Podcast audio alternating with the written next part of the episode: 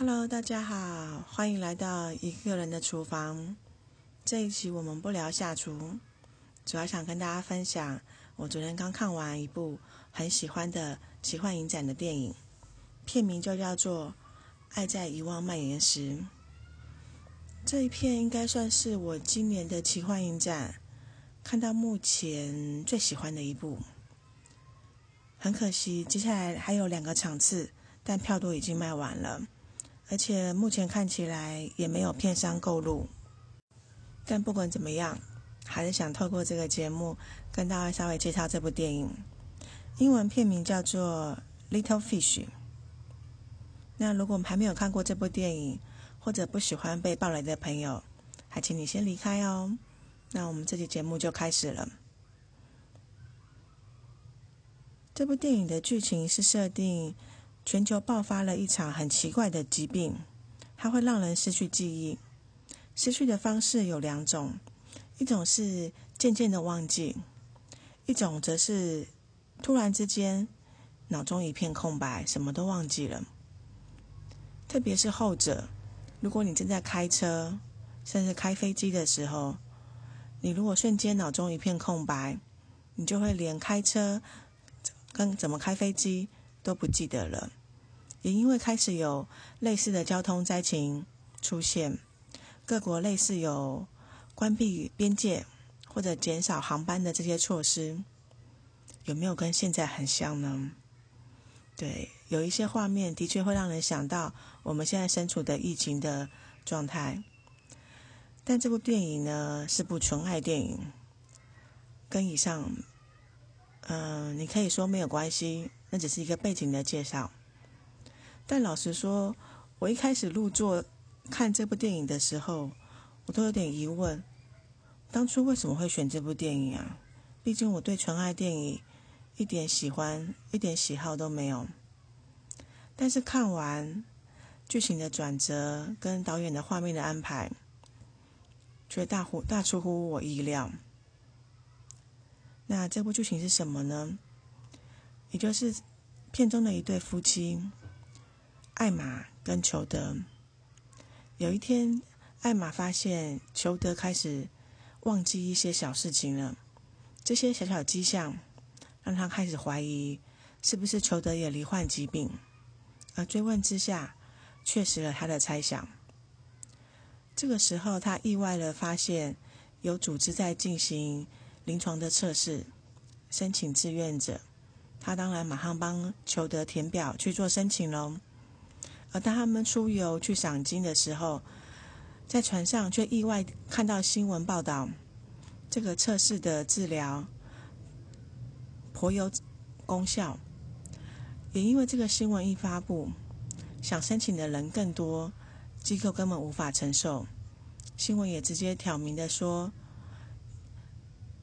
因能力有限，他只能接受之前有申请的民众来进行治疗的测试。看到这里，可以感受到艾玛很开心，她觉得自己的先生有机会接受治疗了。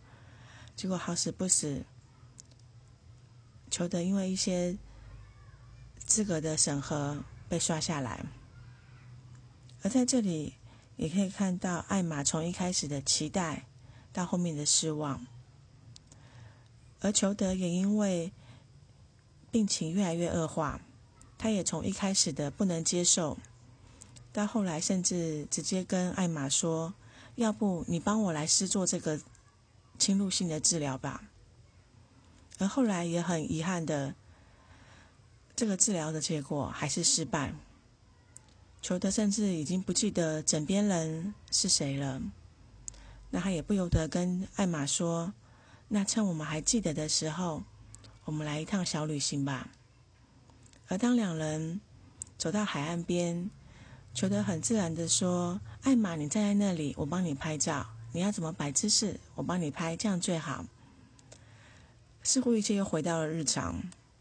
结果下一秒，裘德把相机还给艾玛的时候，淡淡的说：“这台相机看来不错，希望照片照片冲洗出来会很好看。”这一刻，艾玛都懵了。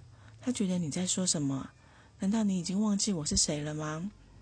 因为不愿意接受这个现象，他直接用很亲近的肢体、肢体的碰触，想借此唤起裘德的印记忆。没想到裘德反应更大的说：“你是谁？你不要靠近我！”甚至出手将艾玛推开。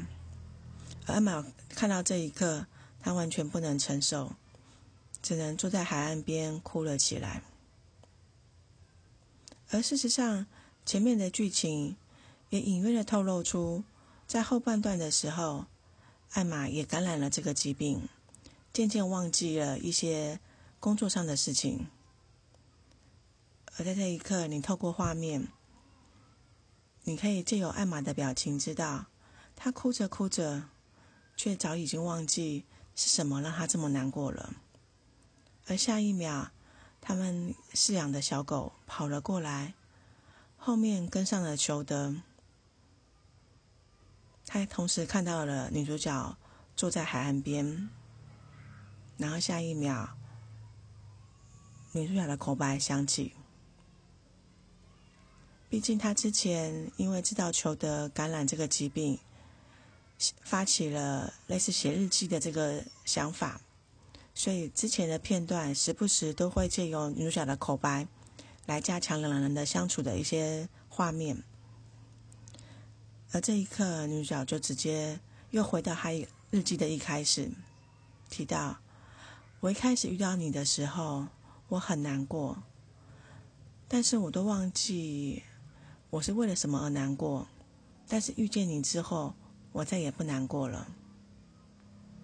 所以，聪明的听众听到这里，没有任何画面跟其他的剧情的佐助，你有知道发生了什么事吗？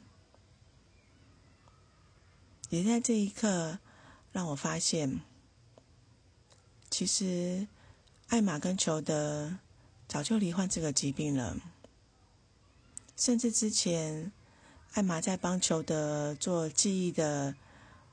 询问疗程的时候，一些记忆出入的部分，是不是也暗指了两人相遇、结婚这样子的情况发生不止一次了？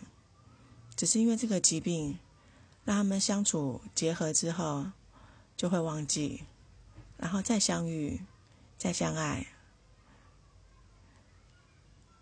就像我们传统社会有提到的七世夫妻。因为很有缘，所以投胎转世的时候还是会再次碰面。而他们不是投胎，而是记忆忘记的时候再次碰面，再次相爱，是不是很王牌冤家呢？可是也因为前面的伏笔，这个最后的神来一笔，完全不显得意外，反而把前面藏的一些小小细节，在这一刻全部串联起来。而跟艾玛、跟裘德相对的是他们的一对朋友，男的叫做班恩，女的叫小莎，一样是男生罹患疾病，渐渐忘记另外一半。但是小莎因为班恩彻底忘记他，甚至拿起菜刀逼问：“你怎么会跟我同处在这个空间里？”的时候，看起来应该是崩溃，然后放弃这段关系了。而且，尽管中间一度艾玛有遇到小沙，但小沙的神情看起来只觉得更加憔悴。本来那个时候，我以为艾玛是同情小沙，觉得他撑在班恩旁边非常辛苦，不忍心去打扰他。但随着后来的剧情，才让我们知道，其实班恩跟小沙说不定早就已经分手了。而艾玛跟小莎没有联系，应该正是因为怕见面触及这个问题吧。毕竟他们跟班安也是很好的朋友啊，或者他们可能跟班安的友情更好，没办法接受小莎这样离开，所以很自然而然的就疏于关心了。而这样子的纯爱宇宙，实在是非常讽刺。也就是，只要你够坚持，守在对方，你有机会在他忘记的时候，甚至你也忘记的时候，再次相爱；而另外一对，你没办法坚持下去，就只能黯然神伤。看起来分手并没有比较快乐啊。当然，这一切只是因为我不喜欢纯爱电影，所以看到这个设定会不由得吐槽。但尽管有这样子的吐槽，我真的很喜欢这部电影的画面。很多故事的剧情，它其实是用画面来补强。特别是裘德是一个摄影师，他的喜好是拍照。中间他们一度借由拍照，想要加强裘德逐渐丧失的记忆，而去重访两人。之前曾经探访过的地方，再重新拍照，甚至前面提到的记忆疗程，透过询问对方的记忆，借由加强细节，再去重新重塑这个记忆。导演都使用了画面，来让你更进入，更能体会球的心路历程。这都是我很喜欢的。虽然不知道你有没有机会看到这部电影，但如果有机会，希望你也会喜欢喽。或者你已经看完这部电影，想跟我分享你的想法，都欢迎来到 First Story 留言告诉我哦。那我们这期节目就到这里了，拜拜。